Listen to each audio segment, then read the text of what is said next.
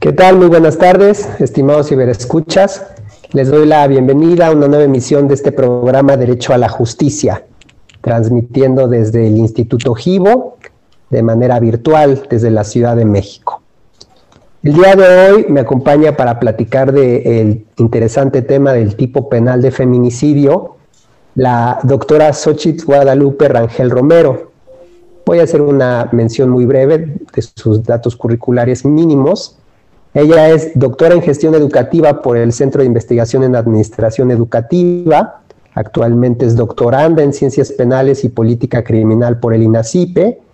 Y ella se desempeña como profesora investigadora de tiempo completo en la Universidad Autónoma de San Luis Potosí. Eh, buenas tardes, doctora. Es un gusto tenerla aquí con nosotros en este programa. Buenas tardes, doctor Roberto, y saludando a su distinguido auditorio.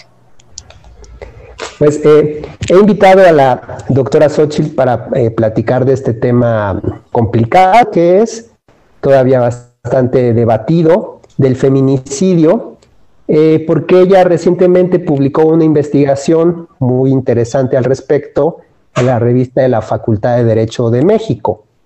Entonces ella hace ahí un análisis amplio sobre cuestiones generales del feminicidio y también presenta una crítica pertinente respecto a su regulación.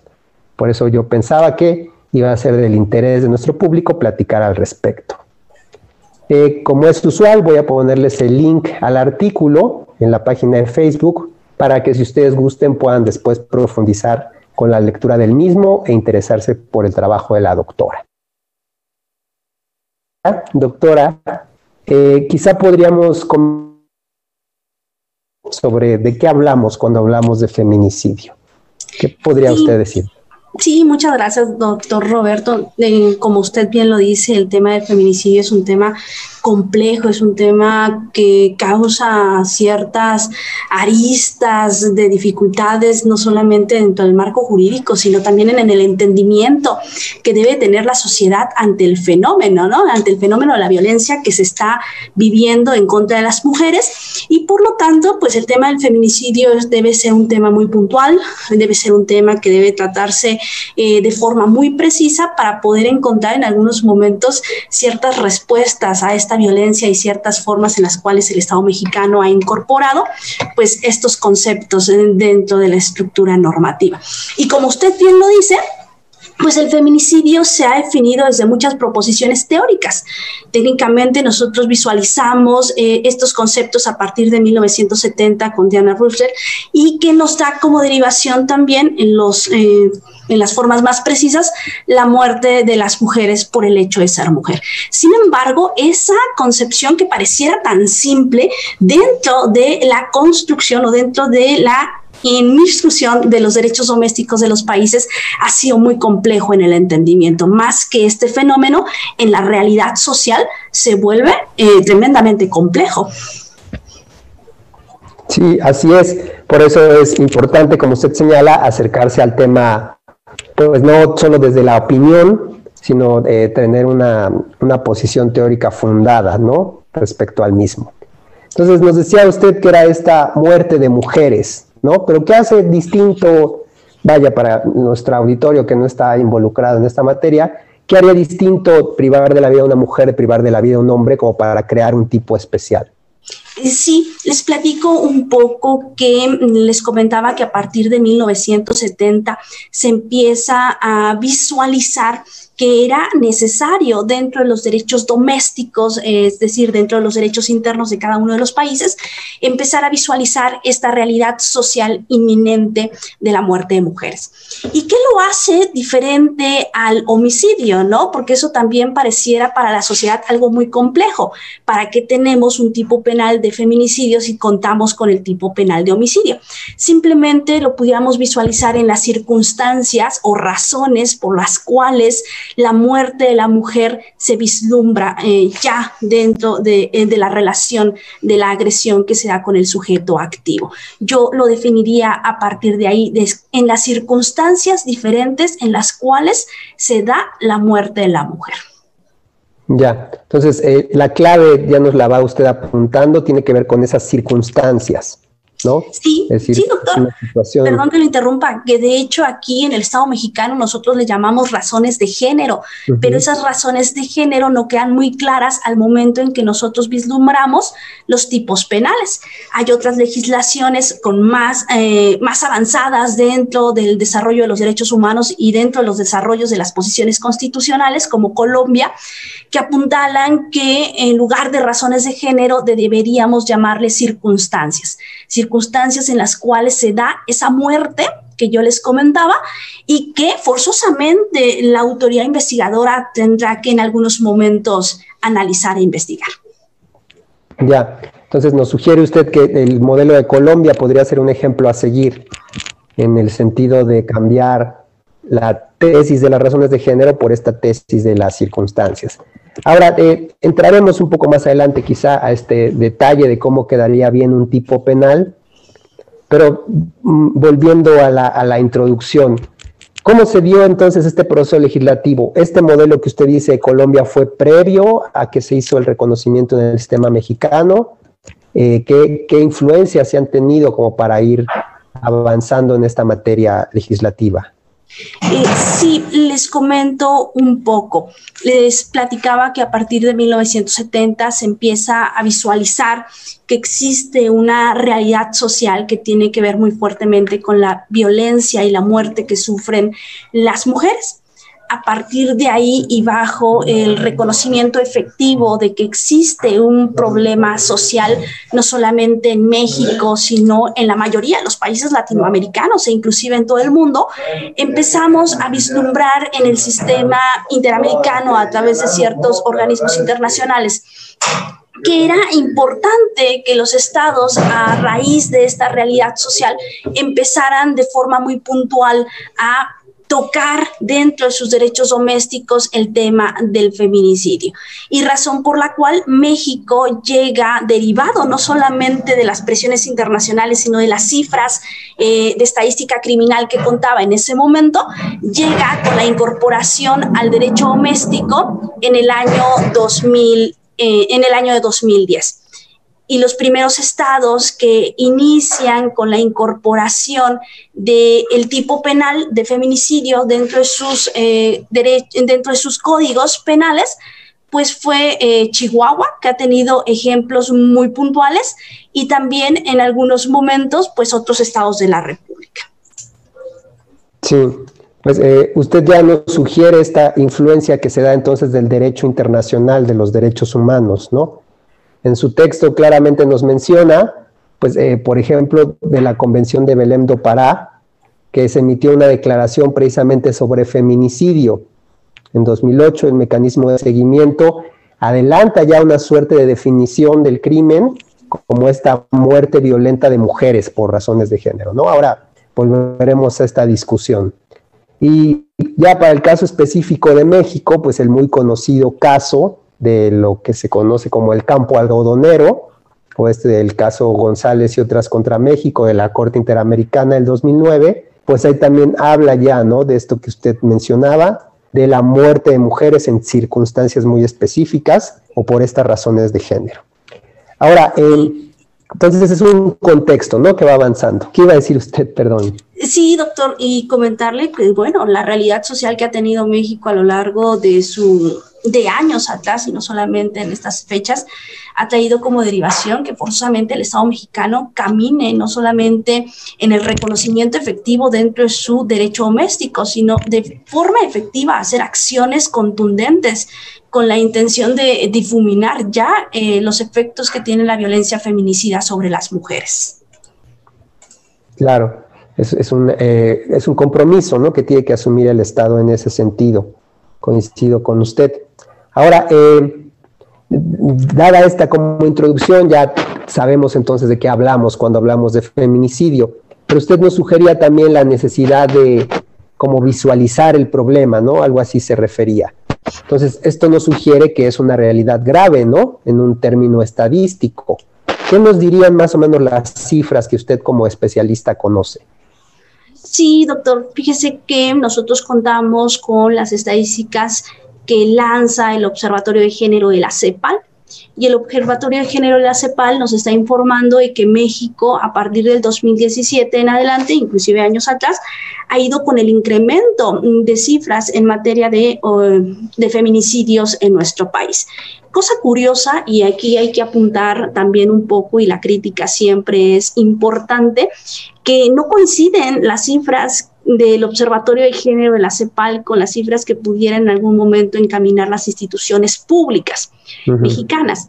Esto no implicaría en algunos momentos que estuviéramos en disconformidad con lo que dice la CEPAL. Tendríamos que ver también cuáles son los mecanismos que observan eh, estas instituciones internacionales. Y aquí lo que importa es que efectivamente la realidad eh, es constante y la realidad se mantiene dentro de una estructura de país que, que técnicamente preocupa, ¿no? Y que entonces tendremos que en algunos momentos hacer algunas otras acciones. Por ejemplo, yo les platico que aquí en San Luis Potosí, a partir del año 2017, contamos ya con alerta de violencia de género. Y eso implicaría que el Estado potosino, a través de sus seis municipios que a la fecha cuentan con alerta de violencia de género, pues son municipios en donde las mujeres corren mayor riesgo. ¿No?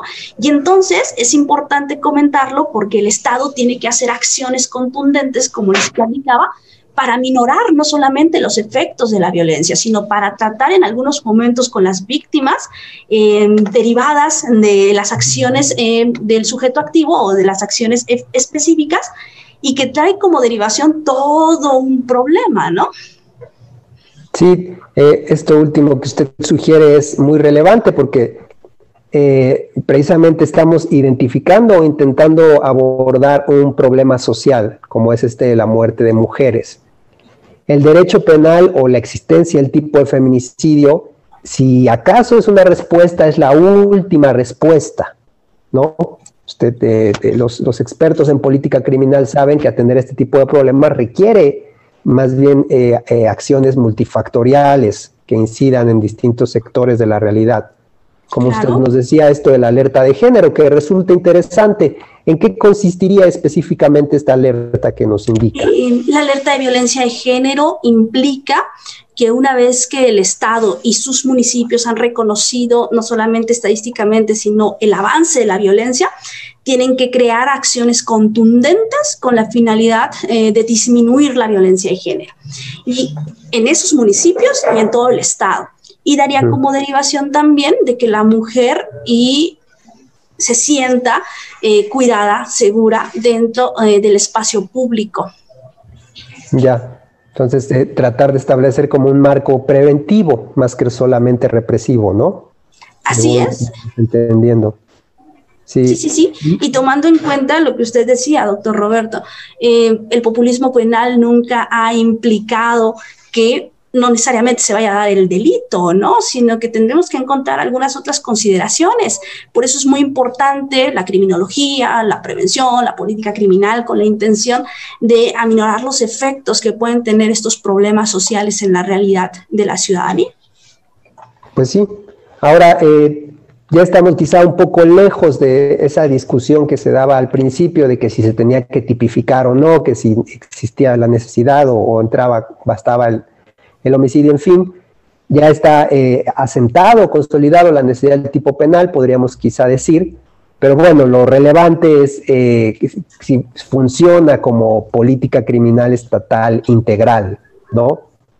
Lo que preguntan, por ejemplo, comúnmente los alumnos en las clases, si bueno, si ya hay feminicidio, pero eso significa que hay más condenas entonces o que se han disminuido los crímenes de mujeres por lo que usted nos sugiere, pues las frases, las cifras no, no, no indican eso, ¿no? Sí pareciera que por política criminal eh, hay una discrepancia, ¿no? Porque la intención, eh, en teoría, de la creación de un tipo penal, no solamente el feminicidio, sino cualquiera, es que la, la, acción o la omisión no se realicen. Y pareciera que nosotros trabajamos al revés, ¿no? Pareciera que con la creación del tipo penal, de todas maneras se realizan las conductas. Y entonces da como derivación que la utilización o la creación de tipos penales pues no aminoran o no ayudan en la prevención realmente del delito, ¿no? Y eso trae como derivación también algo, entender efectivamente la política criminal que impera en el Estado, traerá como derivación también en la ayuda que podamos darle al, al sistema de justicia y al sistema de seguridad. Efectivamente. Ahora, me, me, llamó mucho la atención lo que nos sugirió de que había cifras que no coincidían, ¿no? Ya sabe usted que vivimos en este mundo de que unos tienen unas cifras y otros tienen otras, ¿no? Pero ¿cuáles podrían ser más, eh, más severas en el diagnóstico? ¿Las de la CEPAL que decía usted o, o las cifras internas? Pues las cifras que maneja la CEPAL eh, en, en, corroboración o en confronta con lo que dice, por ejemplo, el INEGI o lo que dicen las instituciones del secretario ejecutivo, pues mm, no hay una discrepancia eh, enorme. Podríamos decir que hay una discrepancia del 50, de 50 eh, muertes entre ellas. Eh, aquí lo interesante también es que se supondría que nosotros nos ceñimos a los datos públicos ofrecidos por las instituciones y tendremos que ver en algunos momentos por qué estas eh, cifras públicas, ambas internacionales o nacionales, no están coincidiendo. Un poco también es eh, precisar pues los medios con los cuales las instituciones obtienen esos datos, ¿no? A través de qué técnicas. Muchas veces nosotros no sabemos, únicamente vemos eh, el número, pero no sabemos cómo se obtienen esos datos. Y será también ver qué indicadores están midiendo con la intención de, eh, de ver si son cifras sólidas o no. Pues sí, luego eh, se ha identificado ¿no? que pueden existir subregistros por este problema, ya lo mencionaremos, de la calificación del hecho que se da, ¿no? Que si en la investigación, desde el primer momento de la noticia criminal, que si sí por feminicidio, que si no, que si va por otro, entonces eso puede hacer que las cifras bailen, ¿no? Como usted sugería. Claro, y luego lo que nos dice el Código Nacional, que en algunos momentos se puede reclasificar el delito o reclasificar la conducta, eso también trae como derivación eh, consecuencias a las formas en las cuales eh, se está colocando la información dentro de las instituciones públicas. Sin embargo, bueno, también es cierto que la ley lo permite, ¿no? Tendremos que ver si las instituciones, eh, al momento de llevar su registro y análisis de datos, son las mismas las que llevan esta continuidad de la información. Pues sí, eso que usted señala es bastante interesante, que exista un sistema capaz de rastrear, como en su caso, el, las posibles ajustes que haya ¿no? a la calificación que usted nos menciona, como autoriza la legislación procesal. Ahora, sobre esto de las cifras, ya dice usted, pues las fuentes al final son públicas, pero nos habla aquí en su artículo también del Observatorio Ciudadano Nacional del Feminicidio. Entonces, eh, eh, la existencia, por ejemplo, de estos organismos eh, ha contribuido un poco a incentivar la política criminal en la materia. ¿Cómo, ¿Cómo, diagnostica usted esto? Sí, es muy importante que la ciudadanía pues lleve a cabo también sus análisis de cómo se mide o cómo impacta la violencia o las formas de la realidad social es importante que la ciudadanía esté muy al pendiente, ¿no? Aquí tal vez sería preguntarnos el por qué también las cifras de este Observatorio Nacional no coinciden o qué hace que este Observatorio Nacional crea sus propias cifras, ¿no? ¿Qué pasa entonces con la confianza en las instituciones públicas que da como derivación que otras instancias de la ciudadanía no queden conformes con esas cifras eh, presentadas dentro eh, de las instituciones que el Estado, el Estado maneja? Ya, pues sí, es, eh, no, no, existe como una integridad de saber realmente cuál es la magnitud del fenómeno. Sí, y, parte del entendimiento de la ciudadanía, pues es que debas tener con certeza qué sucede en la realidad.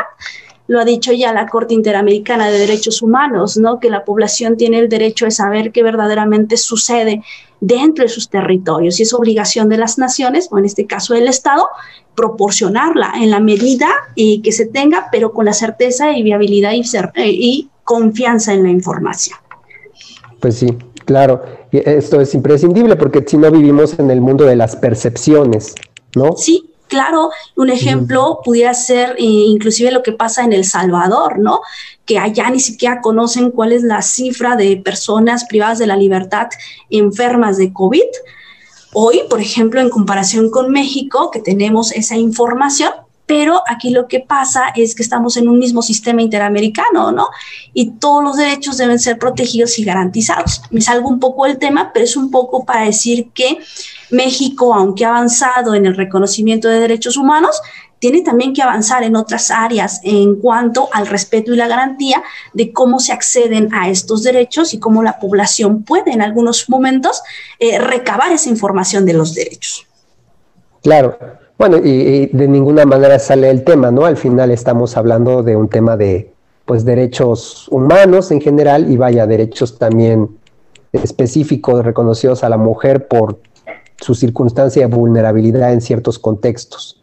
Esto quizás nos pueda dar pie para abundar un poco más, dando contexto sobre cómo es el marco constitucional y convencional de protección a los derechos de las mujeres. Sí, les platico un poquito que los derechos, bueno, hago una afirmación primero, ¿no? Los derechos de las mujeres son derechos humanos. Y esto lo comento porque pareciera que dentro de los derechos domésticos de, las, de los países no se entiende. Los derechos humanos de las mujeres o los derechos de las mujeres han transitado eh, en tres momentos, en tres momentos muy específicos. El primer momento son las conferencias de la mujer, las conferencias de la mujer, en grosso modo, son invitaciones de países o especialistas con la intención de que verdaderamente se, debata, se debaten si los derechos de las mujeres dentro de los territorios se están haciendo valer. Las conferencias de la mujer existen más o menos desde 1975 e iniciaron con el no reconocimiento de estas agrupaciones o de estas congregaciones. Y más adelante, por ejemplo, en las plataformas de Beijing del 95 y estas formas de reconocimientos, pues empezamos a visualizar que hablar de las mujeres y hablar de sus derechos era importante. Posteriormente, el segundo momento viene con el, nacimiento de la CEDAW, la Convención de la CEDAW, que trae como derivación que sea el primer instrumento internacional en el 79, el primer instrumento internacional que habla sobre derechos de las mujeres, reconocimiento efectivo de los estados y que también habla por primera vez de que los derechos humanos de las mujeres no solamente se violentan por el Estado, sino también se violentan por los particulares. Y este argumento viene a ser tomado por otras áreas de los derechos humanos para poder encaminar que la violentación de los derechos humanos pues también puede darse con aquiescencia del Estado. Y obviamente entre los particulares. Y un tercer momento de los derechos humanos de las mujeres tiene que ver con eh, las luchas que hacen la sociedad civil organizada. Y bueno, la sociedad civil organizada eh, tiene muchos conceptos, muchas aproximaciones de cómo se han dado, pero esos tres momentos fueron fundamentales para que hoy podamos hablar de derechos humanos de las mujeres y el por qué los estados requieren de forma efectiva hacerlos valer y obviamente respetarlos. Claro, pues eh, nos ha dado un panorama completo entonces de cómo se va dando este recorrido, ¿no?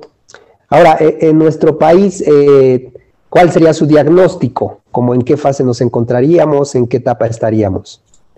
Bueno, con la llegada de la reforma en materia de derechos humanos en el año 2011, que para algunas personas, incluyéndome, llegó muy tarde, y esa es la verdad.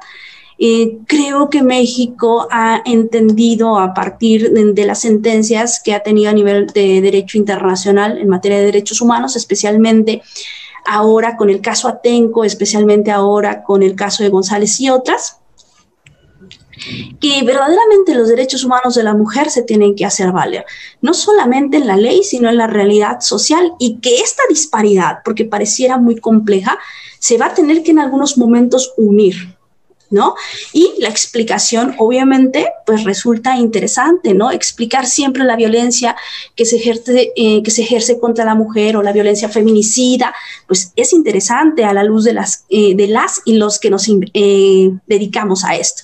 Pero obviamente no se puede experimentar en la realidad. Forzosamente el Estado tiene que hacer acciones contundentes. Claro, hasta, y bueno, el panorama actual será que aún no lo no vemos esas acciones, ¿no? ¿O usted opinaría que ya se vislumbra alguna? Empezamos, ¿no? Ahora, eh, cuando llega esta renovación del poder y se solicita a través de ojos de terceros nuevas incorporaciones o propuestas al Plan Nacional de Desarrollo, las formas en las cuales eh, se visualiza la política, pues son buenas, ¿no?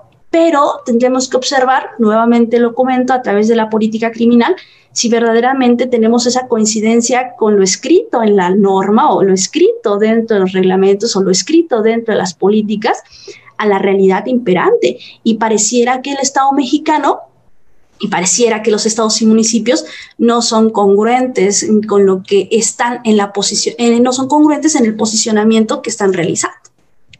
Ya, entonces hace falta un, un poco de congruencia, quiere decir usted, ¿no? sí, sí, sí, sí, pareciera que el camino que han tomado es sinuoso y entonces ante ese camino eh, es muy complejo vislumbrar qué sigue para la relación entre, bueno, no solamente el tema que estamos tocando, sino para la relación de todos los temas, ¿no? Pues sí, una, una necesaria coincidencia entre el camino a seguir, como usted nos dice, y los fines, ¿no? Porque el objetivo puede ser declarado, pero si la ruta se ve como, eh, como decía usted, como sinuosa o como poco clara, pues hay dudas entonces. Sí, claro. Y entre esos dos complementos que usted maneja, eh, doctor, pues hay un medio siempre y el, el medio tiene que ser legítimo y constitucional. Y tendremos que hacer en algunos momentos pues esas acciones, ¿no? Un poco tomando los ejemplos latinoamericanos. Eh, no se puede justificar eh, llegar al reconocimiento de derechos, pero violentando eh, otros, ¿no? Y eso también lo ha dicho ya la Corte Interamericana de Derechos Humanos. Por ejemplo, recuerdo el caso del penal Miguel Castro contra Perú. O sea, tú no puedes argumentarme a mí que haces defensa de derechos humanos violentando derechos humanos. Y es parte un poco de lo que tratamos en el tema de feminicidio, ¿no? Tú no puedes decir que estás haciendo acciones cuando en la realidad pues sabemos que sigue persistiendo el fenómeno de la violencia feminicida. Y entonces no puedes decirme que haces acciones contundentes cuando la violencia feminicida sigue estando presente. Claro, o sea, la falta de resultados nos deja un panorama un tanto pues oscuro sin duda, ¿no? Ahora, hecha ya toda esta introducción sobre de qué hablamos, sobre los feminicidios, cómo se inscriben en el ámbito amplio que les corresponde los derechos humanos de las mujeres, como usted ya puntualizó. Quizá podemos hablar ya un poco más del tipo y sus fallas en su caso, ¿no? Entonces, eh, nos, indica usted, lo sabemos que ha sido un poco en los últimos años ir incorporando este nuevo delito, poco tratando de, eh, sin tanta claridad sobre cómo tiene que construirse, entonces, ¿usted qué panorama ve de cómo están los tipos penales en esta materia? Sí, están muy complejos y déjenme les digo por qué. Para la creación de un tipo penal se requiere también un análisis político criminal. Eso implica que el Estado no solamente debe sacar tipos penales por sacar tipos penales, sino que tiene que hacer un reconocimiento efectivo de la necesidad y de las formas específicas de la realidad para poder eh, hacer notar el ejercicio de la política criminal en el, en la creación de tipos penales. Yo mm, sostengo, al igual que otros eh, colegas, que la legislación penal que nosotros tenemos con nuestros 32 códigos penales, nuestro Código Penal Federal inclusive, este, tiene muchas discrepancias, ¿no? Nosotros podemos observar, por ejemplo, para el caso de feminicidio, tenemos 32 entidades federativas con su respectivo Código Penal y la redacción del tipo penal, pues es em, dispar de estado a estado, ¿no? Es, es distante. Y esto implicaría inclusive a la luz tal vez del derecho internacional que el acceso a la justicia, tanto para la víctima como para el imputado y en algún momento sentenciado, si es que se logra, pues sea compleja, ¿no? Bajo el entendimiento de que en San Luis Potosí puede ser sancionado por una razón de género, pero tal vez en el estado de Chihuahua, ¿no? Y entonces esto trae como derivación también que se limite eh, el acceso a la justicia, como lo comentaba, tanto para familiares, tanto en sí mismo para la víctima que lo solicita a través de la representación social y en algunos momentos para el imputado, ¿no? Por los criterios de punibilidad que se le pueden aplicar. Ya, entonces, en principio, eh, parece el, problema con los tipos de feminicidio se puede inscribir en un problema más amplio que ha estado constante en la crítica de los penalistas, que es la falta de esta codificación penal unificada, ¿no? Sí, sí, sí.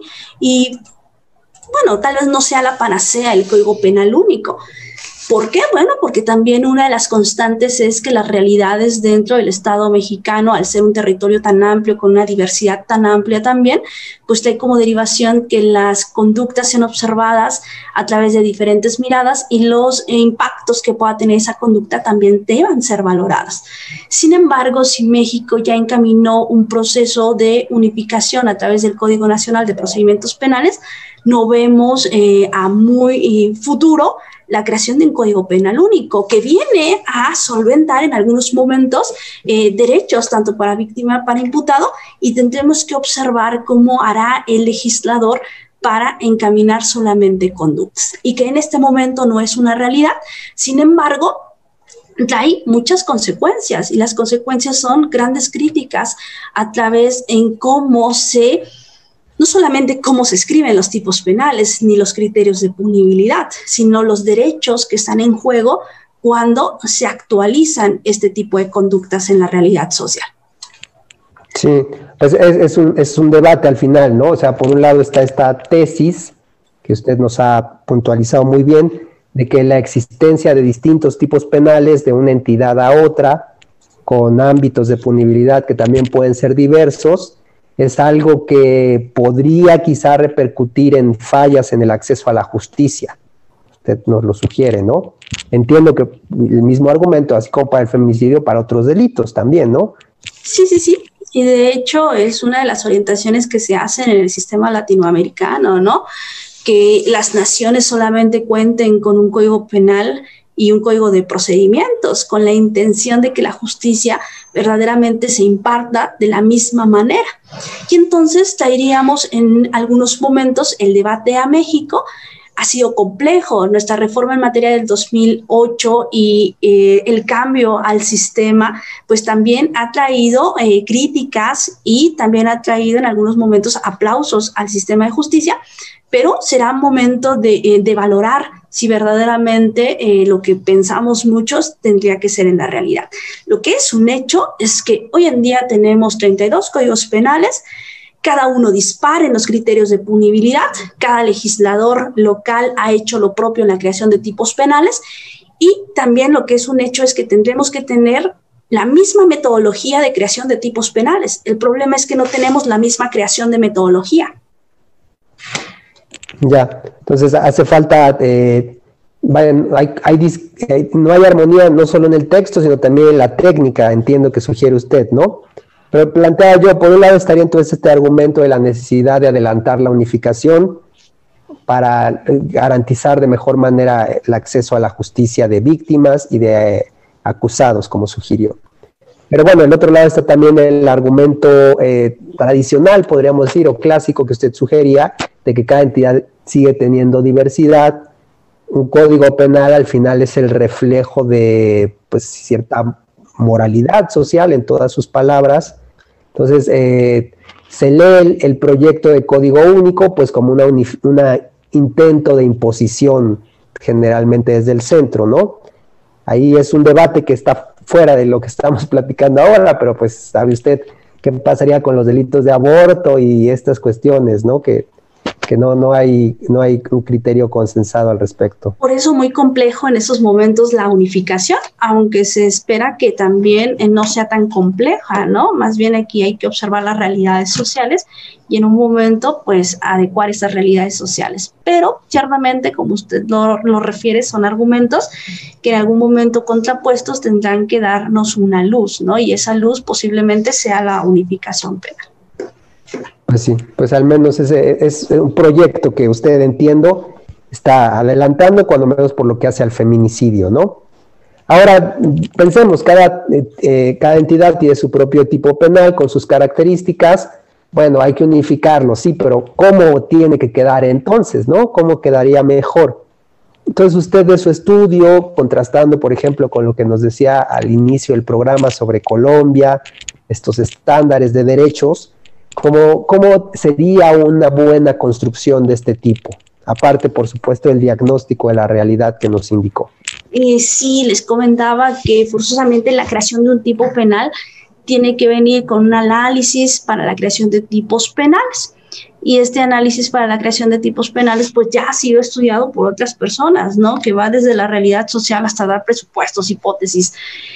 Em, aquí la idoneidad, una vez que vemos eh, los 32 códigos penales que existen, es encontrar algunas eh, semejanzas y discrepancias y creemos que lo más conveniente tiene que ver con eh, pues la muerte de mujer. La muerte de una mujer, privar de la vida por cualquier medio, obviamente, y también la incorporación de las mujeres por sus condiciones de identidad de género. Y eso me gustaría comentarlos porque hoy eh, los códigos penales en el tipo penal de feminicidio únicamente contemplan a la mujer biológica, la muerte de una mujer. Obviamente nosotros la visualizamos desde el aspecto biológico y dejan de lado a las mujeres que por su identidad de género se autorreconocen como mujer. Y esto es importante porque ya otras naciones latinoamericanas, el caso colombiano, hay otros casos, por ejemplo, que están retomando que efectivamente la mujer que se, eh, que se identifica eh, como tal debe ser eh, reconocida como tal. Y entonces esto es parte del ejercicio inclusive de la creación de tipos penales desde una perspectiva de género más amplia. Yo les hablaba de que hoy todos los códigos penales incluyen razones de género y las razones de género, de género perdón, tienen como derivación pues dotar que esa muerte se da por circunstancias específicas. Nosotros hemos visualizado que hablar de circunstancias es mucho más fácil eh, que hablar de razones de género, homologar algunas circunstancias antes, durante y después de la muerte para en algunos momentos expresar que la muerte de la mujer se da por esas circunstancias específicas y que forzosamente tiene que ser un feminicidio. Y obviamente eh, la concordancia del criterio de punibilidad, ¿no? Porque si hoy vemos los códigos penales, pues todos los códigos penales en el, delito, en el tipo penal de feminicidio tienen un criterio de punibilidad muy dispar. El criterio de punibilidad es entendido como el mínimo y el máximo al que puede ser acreedor una persona en la realización de esa conducta y obviamente pues es valorada por el juzgador. Sí, pues eh, son algunos puntos muy interesantes y todos ameritarían eh, comentario, ¿no? En principio se refiere usted a, las, a, las, a la calidad o a la característica de la víctima o del sujeto pasivo, ¿no? Entonces me parece muy interesante lo que señala usted de tener que, ah, bueno, de tener en cuenta la transversalidad de género en el sentido de que puede haber una privación de la vida feminicida, no solo, no solo para una mujer biológica, sino para, como usted dice, una mujer eh, transexual, alguien por ejercicio de libre desarrollo de la personalidad decidió asumirse con esa identidad, ¿no? Entonces, eh, esto es eh, incluso algo que quizá trastoca un poco la visión jurídica tradicional que se tiene respecto al feminicidio, porque nos obliga ya a tener en cuenta otras categorías, ¿no? Y un poco también eh, tiene en cuenta la visión heteronormativa que tiene el Estado en el momento en que crea la ley o los tipos penales, ¿no? Nosotros estamos muy acostumbrados a que los tipos penales van dirigidos, y obviamente van dirigidos, pero van dirigidos hacia una forma heteronormativa conocida. Pero con la amplitud que tiene que tener el Estado, eh, en la conforma o en la toma de los derechos humanos, forzosamente tiene que ampliar esta visión. Y los tipos penales no pueden escapar de las visiones eh, de perspectiva de género de derechos humanos que están imperando no solamente a nivel internacional, sino obviamente en el derecho doméstico de cada país. Así es. Ahora, eh, bueno, esto por supuesto hace aún más espinoso el debate, ¿no? Porque eh, eh, si ya eh, estaba discutido que, tuviera, que fuera necesario darle autonomía al tipo de feminicidio, extendiendo ahora esta transversalidad de género a la condición del sujeto pasivo, se vuelve aún más complejo, ¿no? Yo quisiera hacer justo una pausa a propósito de esto para saludar a quienes están en el Facebook. A, todos les agradezco como siempre que nos vayan siguiendo. Y en especial quiero mencionar que nos está recordando aquí Julio Esteban, lo que yo creo que es el, el, reto o la crítica de siempre para el feminicidio, ¿no? Que dice que por qué no simplemente queda un en homicidio como dice un conocido juez de la Corte Interamericana, ¿no? Entonces, eh, ¿qué, podría usted responder respecto a este planteamiento de que no hay feminicidio que ha dicho el doctor Zaffaroni?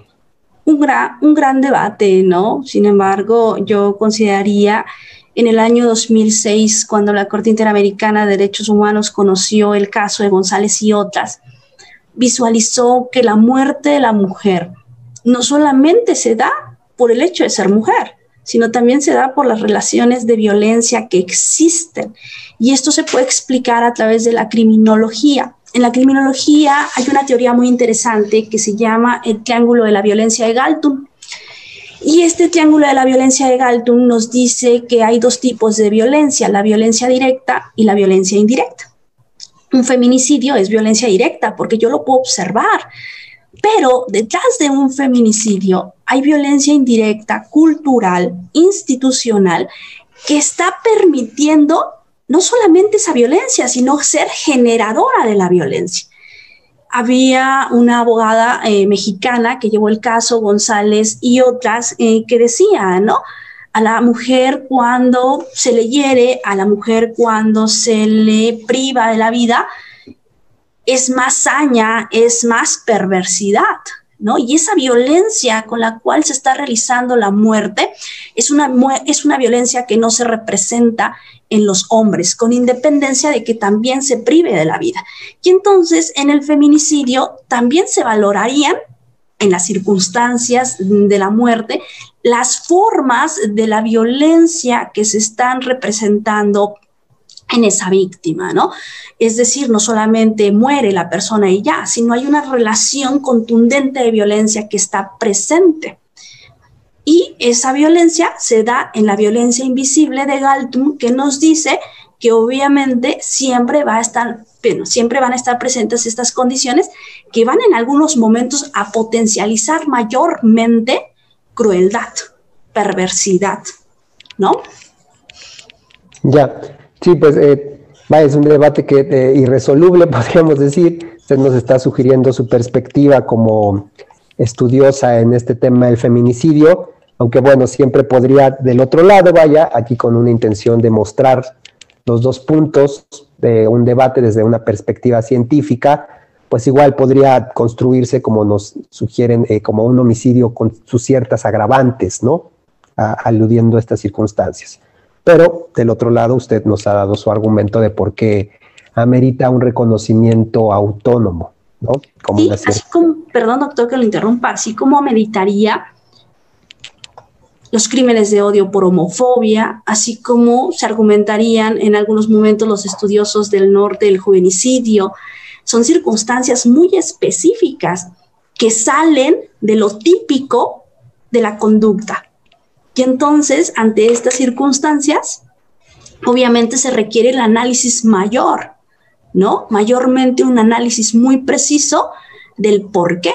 Por ejemplo, les puedo platicar que en los protocolos de feminicidios, es decir, la autoridad investigadora tiene que investigar con un protocolo específico, es muy necesario también investigar las circunstancias de la muerte, no solamente a la mujer, no solamente al victimario, sino vislumbrar todas las necesidades, toda la violencia que sufrió, las formas en las cuales esta violencia se ve plasmada en la pérdida de la vida. Y entonces traigo a colación esto. No es solamente que el Ministerio Público o la autoridad investigadora vea que ya privaron de la vida a alguien. No, es analizar todo el contexto de violencia que está sufriendo la persona. Y un poco se ha notado a nivel internacional en el caso de Mariana, de Mariana Peña en Brasil. Inclusive sale una ley muy importante y habla sobre cómo la mujer o sobre cómo este caso en particular a través de toda su vida de violencia en pareja, puede desarrollar alguna conducta o puede desarrollar en algunos momentos violencia hacia esa persona. Rápidamente les comento que esta señora pues fue condenada por los tribunales allá en Brasil, se van a, la Comisión Interamericana y ellos les dicen, no, tú tienes que jugar, juzgar con perspectiva de género. Y la perspectiva de género es que tienes que valorar la violencia por años que sufrió la señora para que en algún momento se potencializara esa conducta. Y lo que trato de decirles aquí es la valoración del contexto en las cuales se está dando eh, la pérdida de la vida de muchas mujeres. Ya, esto eh, lo entiendo relacionado con estas pruebas que ahora se invocan, por ejemplo, relativas como a, este peritaje de lo que llaman la asimetría estructural, ¿no? Como para tratar de identificar estas inequidades, estas eh, distribuciones injustas de poder que colocan a una persona en subordinación frente a otra, ¿no? Ahora, sí, eh, perdón, perdón dígame usted, también eh, perdón, y que tiene que ver mucho también con que mm, un Estado no se puede decir democrático y constitucional si hace diferencias eh, para su población.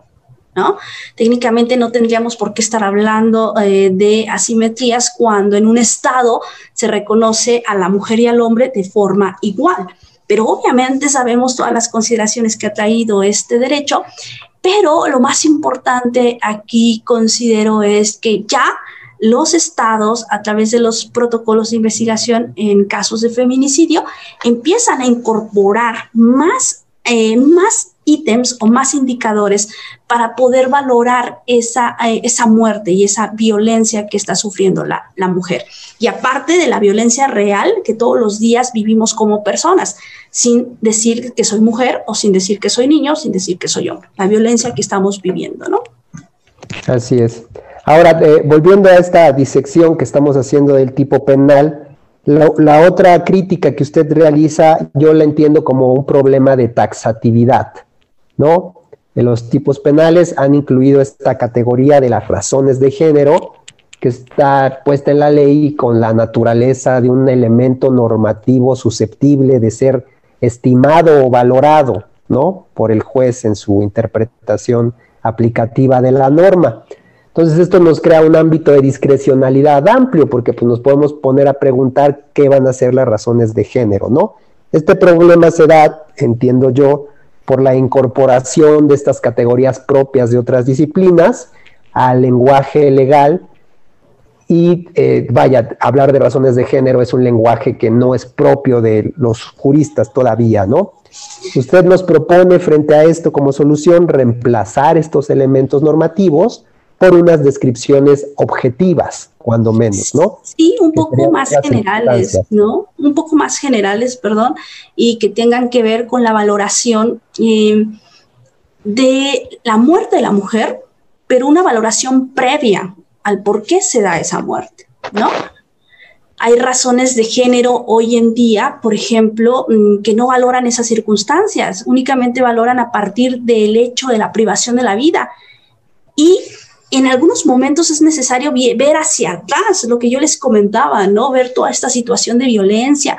Por ejemplo, una mujer fue amenazada 10 veces. A lo mejor eso dentro del tipo hoy en día no se ve y se ve a partir de la muerte. Pero sí es muy importante ver todas estas condiciones pre, durante y posteriores a la muerte. Puede darse casos en donde una mujer pierda la vida y no necesariamente en la intención o en la conducta del sujeto era eh, desear o querer el feminicidio, pero al momento de la muerte se pueden dar esas razones o esas circunstancias de las cuales hablamos, o inclusive después de la muerte, ¿no?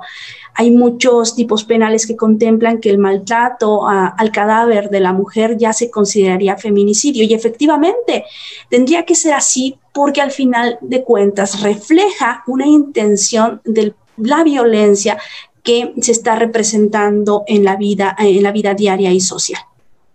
Ya, entonces nos, ha indicado usted algunas que podrían ser estas circunstancias, pero si quisiéramos sistematizar un poco, además de esto último que dijo del maltrato al, al cadáver, vaya con posterioridad al resultado homicida, ¿qué otras circunstancias serían relevantes para establecer que estamos hablando de un feminicidio? Por ejemplo, si fuese un feminicidio, eh, tal vez una circunstancia previa sería tal vez una relación de pareja, ¿no? Como actualmente a la fecha se reconoce. Aquí tal vez lo más importante sería sistematizar cuáles circunstancias serían antes, durante y después. Y que un poco sean más objetivas con la intención eh, de que no exista duda de que la muerte de esa mujer se dio por esas circunstancias. Porque si no hubieran existido esas circunstancias, la muerte de la mujer no se hubiese dado. Aquí lo más importante es establecer eso, ¿no? Sí, entonces hablaríamos circunstancias antes, durante eh, la ejecución del delito e incluso con posterioridad, ¿no? Circunstancias durante la ejecución, ¿cuáles podrían ser? Quizá, es decir, ya nos habló usted de la pareja, ¿no? Que exista la relación de pareja, que es una de las cuestiones quizá ahora que tienden a consolidarse como expresión de un feminicidio, ¿no? Pero ¿qué, otras durante? Por ejemplo, durante que la muerte, que antes de la muerte, y eso ya no lo dirá el especialista, eh, eh, se haya dado una lesión, mutilaciones, inclusive violación, ¿no? Algo que implique que haya colocado el sujeto activo mayor dolor a la víctima, ¿no? Y ese dolor no solamente es un dolor físico, hay algunas legislaciones de países eh, latinoamericanos que indican que inclusive el dolor que inflige el sujeto activo al pasivo a través de sus familiares pudiera en algunos momentos considerarse como una circunstancia. Pero bueno, eso tendrá que ser debatido y discutido. Aquí lo que hablamos es que la sistematización de las circunstancias antes, durante y posteriores a la muerte traería como derivación que se pudiera en algunos momentos catalogar como, eh, como feminicidio y no solamente como un simple homicidio sin conocer el porqué de las intenciones eh, de esa muerte. Ya. Bueno, pues entonces esto sería interesante debatir cómo sustituimos nuestras razones de género que ahora tenemos, aun cuando hay algunos códigos como el de la Ciudad de México que luego intentan complementar las dos cosas, ¿no? De que es feminicidio cuando hay razones de género ah, y razones de género son estas circunstancias, ¿no? Para dar estos criterios interpretativos que permitan dotar de contenido al elemento normativo que yo sugería. Pero bueno, y el otro tema que usted nos señala es la también que no hay armonía en la punibilidad. Entonces aquí es un tema complicado que toca también lo que usted sugería ya del populismo punitivo. Quizás sea un poco irresponsable de mi parte preguntar, bueno, ¿qué pena merecería un feminicida? ¿no? Pero con esta eh, precisión quisiera hacerle la pregunta igualmente. Sí, muy complejo, ¿no? Porque a la luz de los derechos humanos se supondría que los estados tienen que causar el menor daño, inclusive si es un victimario. Pero a la luz de la sociedad, obviamente que requerimos una respuesta, ¿no? Y esto derivado también en la conforma en la cual eh, nuestras sociedades han sido creadas, se han establecido y han perpetuado hasta el presente. Hoy lo que podemos comentar es que para el ejercicio del criterio de punibilidad también hay metodología específica. No implica que el legislador quiera poner 60 o 70 años, como hay códigos penales. Y esto deviene a que nosotros nos encontramos también en un marco de derechos humanos en donde el respeto a la víctima y victimario tiene que estar presente. Para la lógica eh, del ejemplo que estamos colocando, hicimos un pequeño ejercicio y, la pena que nos da, en criterio de punibilidad, perdón, eh, nos da de 25 a 40 años, que no implica que en algunos momentos podamos coincidir con la sociedad o el legislador. Aquí lo que estamos haciendo para este criterio de punibilidad en la elección es la valoración del bien jurídico. Nos ha dicho eh, la Corte Interamericana de Derechos Humanos que un Estado tiene que valorar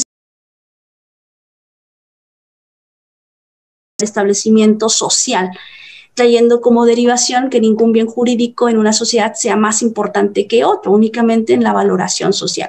Y lo que hicimos fue una media específica entre lo que están estableciendo los códigos penales, pero sabemos que es un poco irresponsable decir 25 a 40, únicamente queremos dejar precisión de que también tenemos que hacer análisis metodológicos para saber cuál es el criterio de punibilidad más idóneo, pero siempre tomando en cuenta pues bienes jurídicos, criterios de necesidad, criterios de proporcionalidad, etc., que nos darían como derivación también el, respeto absoluto al acceso a la justicia a la víctima y victimario. Y algo muy importante, la víctima y victimario tienen que quedar satisfechos con ese criterio de punibilidad y las formas en las cuales el Estado resuelva. Y es algo inherente que en cualquier tipo penal, pues ninguno de los dos queda satisfecho. Entonces vamos también avanzando en ese sentido, ¿no?